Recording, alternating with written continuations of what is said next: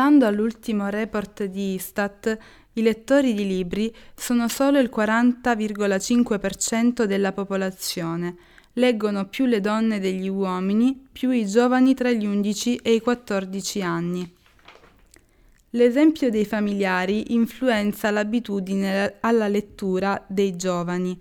Legge libri il 66,9% dei ragazzi tra i 6 e i 18 anni, con entrambi i genitori lettori, contro il 30,8% di figli di genitori che non leggono.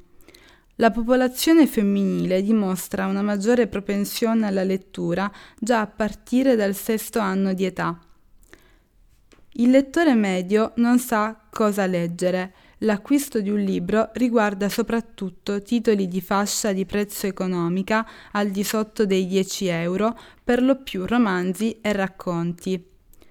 I lettori sono di più nei grandi centri, Roma, Milano, Torino, Bologna, e diminuiscono man mano che si passa a comuni di piccole dimensioni.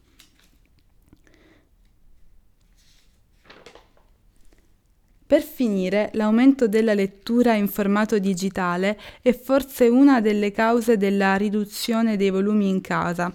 Nel 2016 circa una famiglia su dieci non ha alcun libro. Anche nei casi in cui è presente una libreria domestica, il numero di libri disponibili è molto contenuto. La mancanza di tempo è sempre stata la motivazione principe con la quale i non lettori giustificano il loro rapporto con il libro, ma dietro a questa apparente giustificazione si nasconde piuttosto un disinteresse verso la lettura in generale che non si vuole dichiarare.